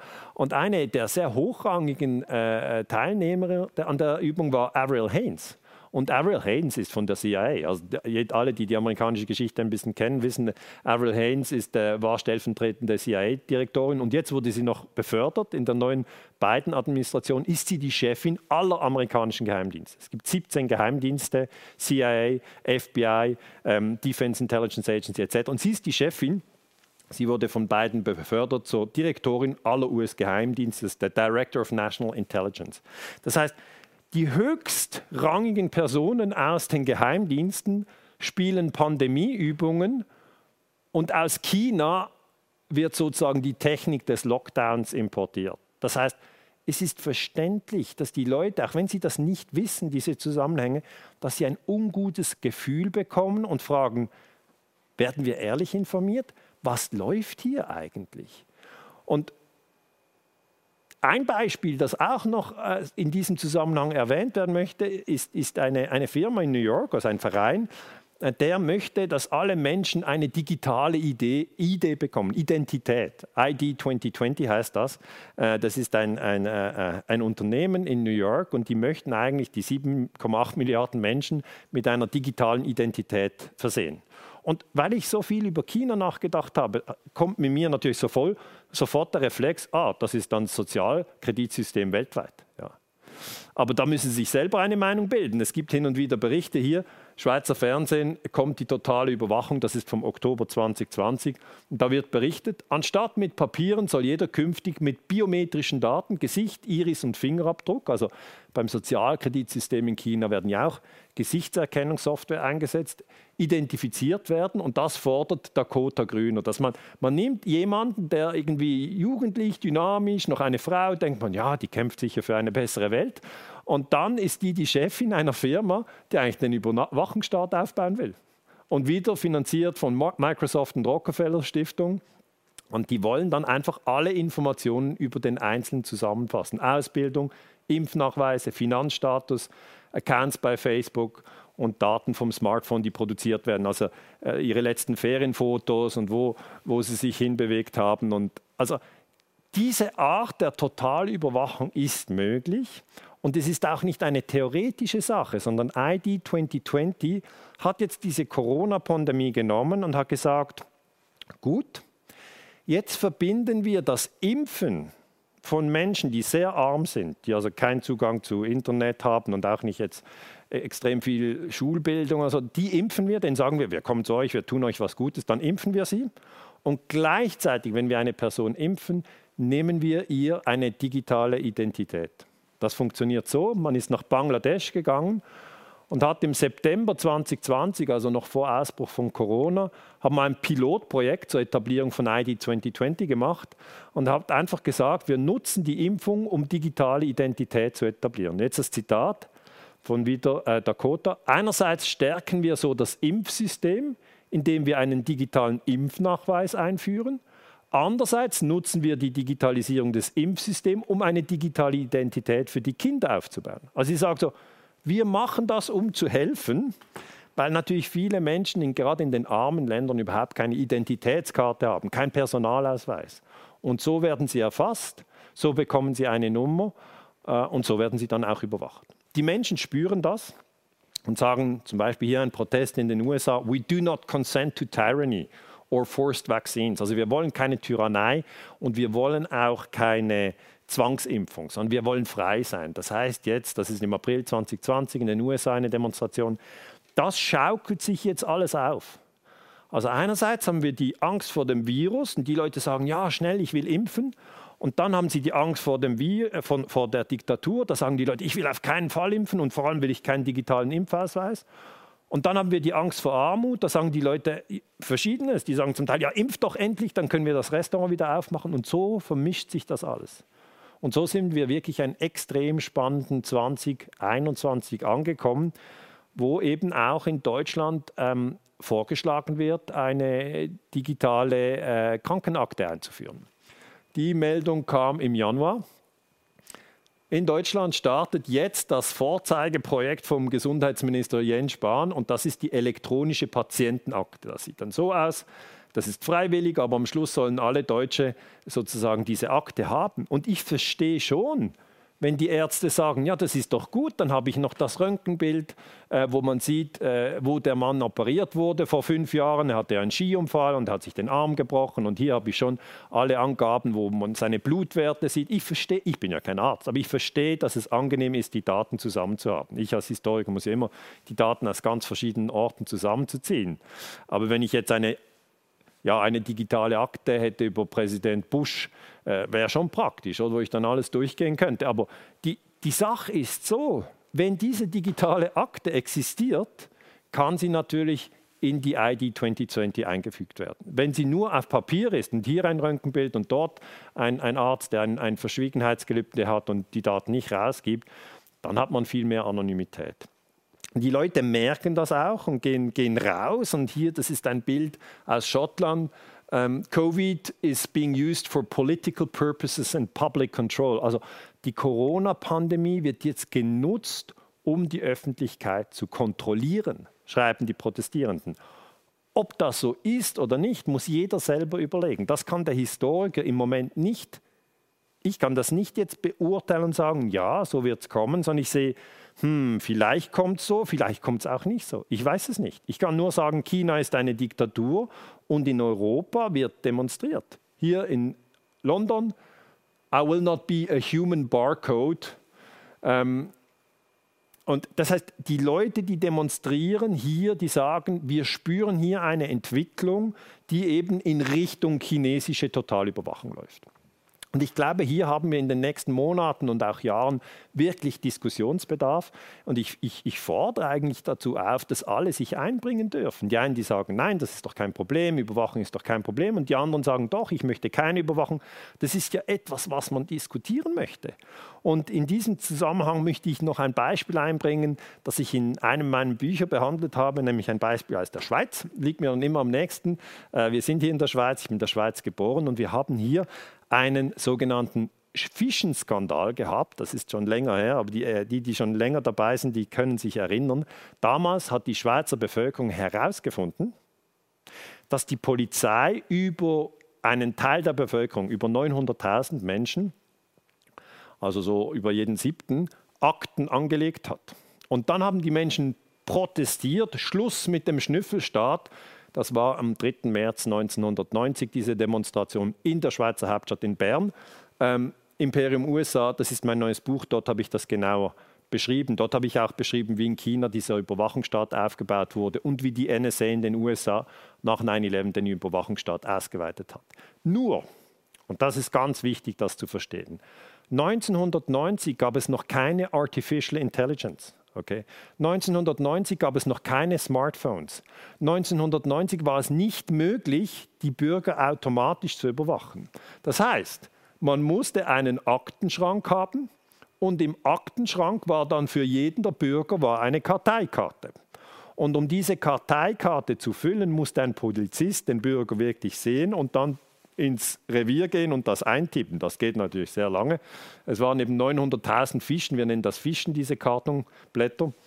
Und die waren in den Archivschränken in der Bundesanwaltschaft. Da wurde dann der Name, Geburtsdatum, Wohnort, Beruf etc. wurde dort aufgeschrieben. Und natürlich, wie in China, wurden vor allem die Freidenker, die unabhängigen Menschen wurden überwacht, zum Beispiel der Schriftsteller Max Frisch. Und ich möchte Ihnen jetzt mal die Akte zeigen von Max Frisch. Max Frisch, für die ihn nicht kennen, das ist einer der großen Schweizer Schriftsteller, natürlich ein unkonventioneller Kopf, natürlich dem Frieden verpflichtet, wie die meisten Intellektuellen, wie Dürrematt und äh, andere auch. Hier oben dann steht mal Frisch, Name, Vorname Max, Geburt 1911, Beruf Schriftsteller, Wohnort Zürich. Das ist also sehr sauber eingetragen, äh, Zivilstand verheiratet mit wem. Und dann hier seine Passnummer. Und dann steht zum Beispiel für das Jahr 1948, reiste nach Polen zur Teilnahme am Weltkongress der Intellektuellen für die Sache des Friedens und dann noch einen zweiten Eintrag fürs Jahr 48 und dann kommt schon das Jahr 49. Also nur zwei Einträge pro Jahr. Wir haben heute mit unserem Smartphone mehrere hundert Einträge pro Tag. Und da sind nur zwei Datenpunkte für ein Jahr. Da macht es einen Sprung, 49, ein Eintrag, 50 Eintrag. Also 50 ging er ähm, am Kommunistischen Weltfriedenskongress in Breslau hat er da teilgenommen. Das ist wichtig, das muss notiert werden. Und dann 51 zitiert jetzt die Karte aus einer Zeitschrift aus Vorwärts, dann gibt sie an vom 20.08.51, Nummer 190, der Artikel Kunst und Politik. Also die Polizei hat in der Zeitung etwas gelesen und bringt das in die Fische ein und sagt, ja, er hat ein Stipendium in den USA für eine sechsmonatige Studienreise. Das ist natürlich im Vergleich zur Gesichtserkennungssoftware in China ein Witz. Das ist ein totaler Witz, der Fischenskandal.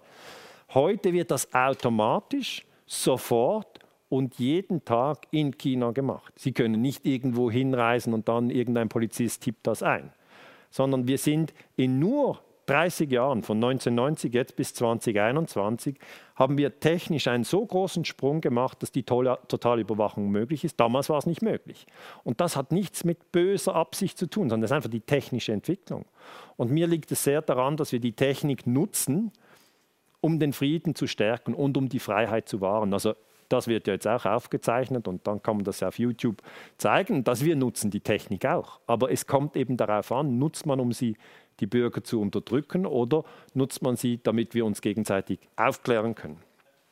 Einfach um nochmal klar zu sagen, 1990 waren das die Möglichkeiten eines Staates, um die Bürger zu überwachen. Und heute, was wir heute in China sehen oder was wir auch in den USA sehen oder was auch hier in Europa kommen können, das sind wir ganz andere Dimensionen.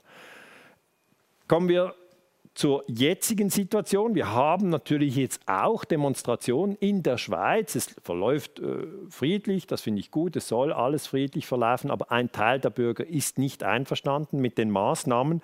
Man sieht auch hin und wieder Plakate aufgehängt, zum Beispiel in einem Zug. Hier steht, so schützen wir uns. Das ist aber nicht das offizielle Plakat der Regierung, sondern das ist nachgemacht und das heißt nicht wirklich neu. Mindestens fünf Kilometer Abstand zur Regierung, Radio, Fernsehen und Zeitung, also zu den Medien. Das heißt, hier, das sind die Leute, die eigentlich sagen, wir sind nicht zufrieden. Wir sind nicht zufrieden, was hier läuft. Unten steht, soziale Kontakte pflegen, auf das Herz hören, Lebensfreude und Humor. Das heißt, es gibt in der Schweiz natürlich auch eine Auseinandersetzung mit diesem Thema Corona, mit diesen Maßnahmen des Bundes. Und auch hier können wir beobachten, die Angst vor dem Virus, die Angst vor Armut und die Angst vor Diktatur führt zu ganz unterschiedlichen Gesprächen.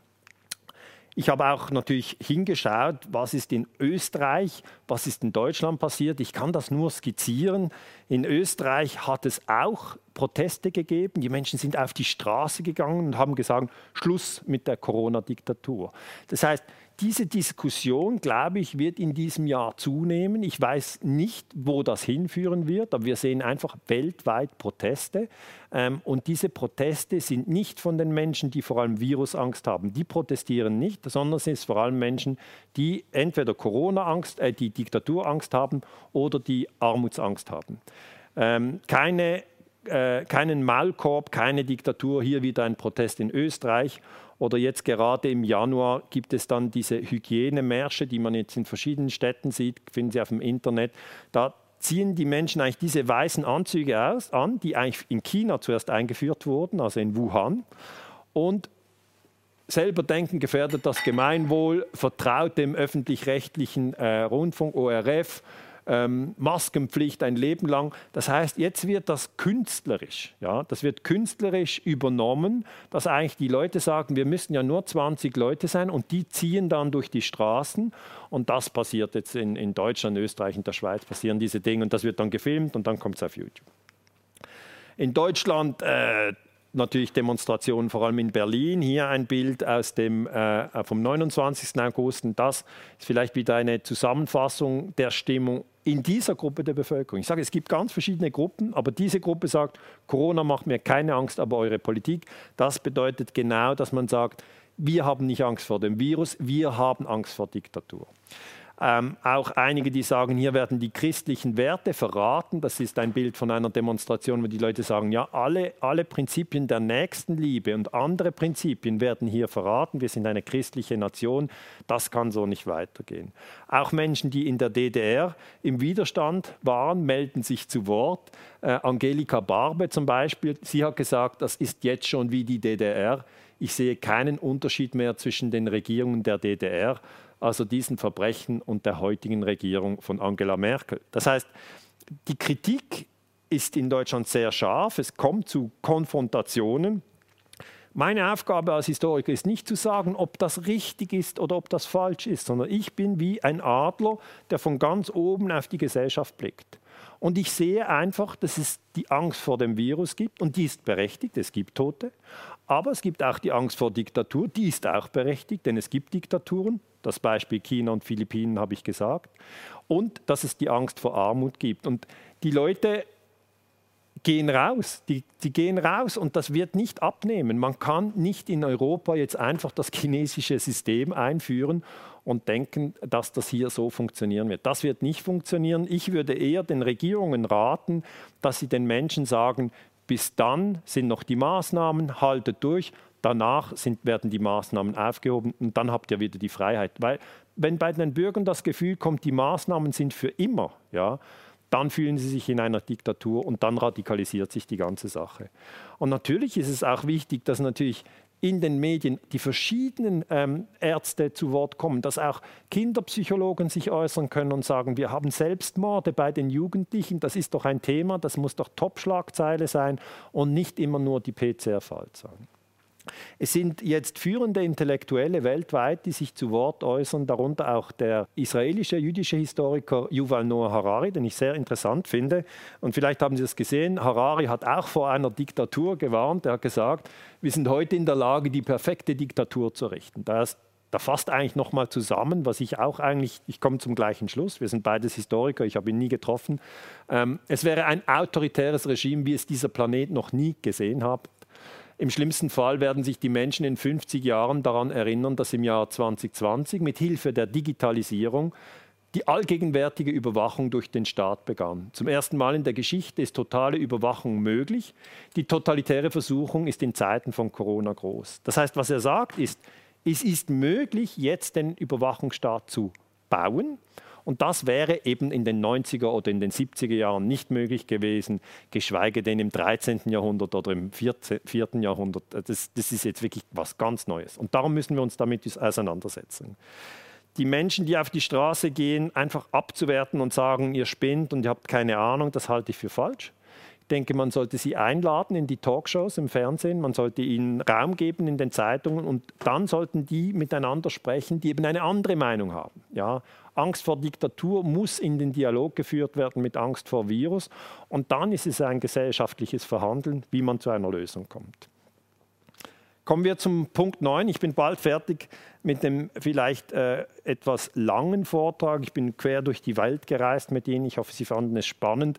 Ich kann den Vortrag natürlich nicht ohne das Thema Impfen ähm, äh, abschließen. Ich bin aber kein Arzt. Ja. Darum kann ich Ihnen die Frage nicht auflösen, impfen Fluch oder Segen. Das kann ich Ihnen nicht sagen, weil die einen, die sagen, das ist ein Segen und die anderen sagen, es ist ein Fluch. Und ich kann das nicht auflösen. Ich kann nur als Historiker beobachten und sagen, wer fordert denn diese Impfung so vehement? Erster Linie Bill Gates. Er hat gesagt, ähm, am 12. April, äh, Ostersonntag, an, auf ARD hat er gesagt, wir werden einen Impfstoff entwickeln und letztlich sieben Milliarden Menschen verabreichen. Das heißt, er will die ganze Welt impfen. Und auch da, wenn ich dann wieder auf die Demonstrationen schaue, sofort ein Backlash. Bill Gates ist evil, also die, die, die Menschen, die dann sagen, nein, wir wollen die Impfung nicht und das ist ja äh, etwas, äh, was unsere, unsere Rechte beschränkt, wir wollen das nicht. Trotzdem, die Impfungen sind sehr schnell entwickelt worden im Jahr 2020. Es ging nicht 18 äh, Monate, wie Bill Gates gesagt hat, sondern es ging weniger als 10 Monate. Ausbruch in Wuhan im Januar und im Dezember haben wir die ersten Impfungen, die verabreicht werden. Also die erste Impfung weltweit in Großbritannien am 8. Dezember 2020. Das ist die Impfung von Pfizer BioNTech. Und auch im Dezember ähm, dann in den USA die Krankenschwester Sandra Lindsay. Das heißt, die Impfungen haben angefangen. Äh, in der Schweiz dann war es am Tag vor Weihnachten hier in der Schweiz, als die erste Person geimpft wurde. Und dann hatten wir aber hier in der Schweiz, wo ich es ein bisschen genauer kenne, auch sofort einen Todesfall. Ähm, ein 91-jähriger Mann, der ist nach der mRNA-Impfung von Pfizer BioNTech verstorben. Also er wurde am 24. Dezember in einer Einrichtung für, die, für Demenzkranke übrigens geimpft und ist fünf Tage später verstorben, am 29. Dezember. Und die Ärzte streiten natürlich hier. Ist es eine Kausalität, die vorliegt? Ist es keine Kausalität? Ich als Historiker kann das nicht beurteilen, aber ich denke, die Impffrage wird uns beschäftigen. Swissmedic äh, hat gesagt, höchst unwahrscheinlich, dass die Impfung für den Tod für, für, verantwortlich war. In Israel die gleiche Debatte, die haben am 20. Dezember angefangen mit der Impfung, also jetzt vor zwei Monaten. Und dann ist ein 75-jähriger israelischer Bürger wurde am 28. Dezember geimpft und starb wenige Stunden später an einem Herzinfarkt. Und dann hat das Gesundheitsministerium gesagt, es gebe keinen Zusammenhang zwischen dem Tod und der Impfung. Er habe eine Herzkrankheit gehabt äh, und Krebserkrankung. Und da kommen wir wieder in diese Diskussion, die es schon bei Corona gab. Da war auch die Frage, ja, ist die Person jetzt an Corona gestorben oder mit Corona gestorben? Und im 2021 wiederholt sich das, an der Impfung gestorben, mit der Impfung gestorben.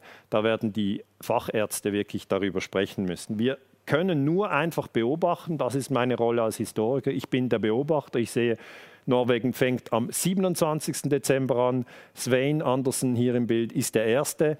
Ähm, also kurz vor Jahresende bekommt er die Impfung von Pfizer BioNTech. Und äh, dann die Bilanz bis jetzt sind 23 Menschen in Norwegen kurz nach ihrer ersten Impfdosis gestorben. 13 äh, dieser Toten wurden untersucht und dann sagt die Berliner Zeitung, die Ergebnisse legen nahe, dass sie unter den von BioNTech Pfizer angegebenen Nebenwirkungen der Impfung litten. Und das ist natürlich jetzt die Frage, wie viele Tote wird die Impfung verursachen? Ähm, das wissen wir nicht. Äh, die Behörden sagen, für diejenigen, die ohnehin eine sehr kurze Restlebensdauer haben, also eben die älteren Menschen, kann der Nutzen der Impfstoff marginal oder irrelevant sein.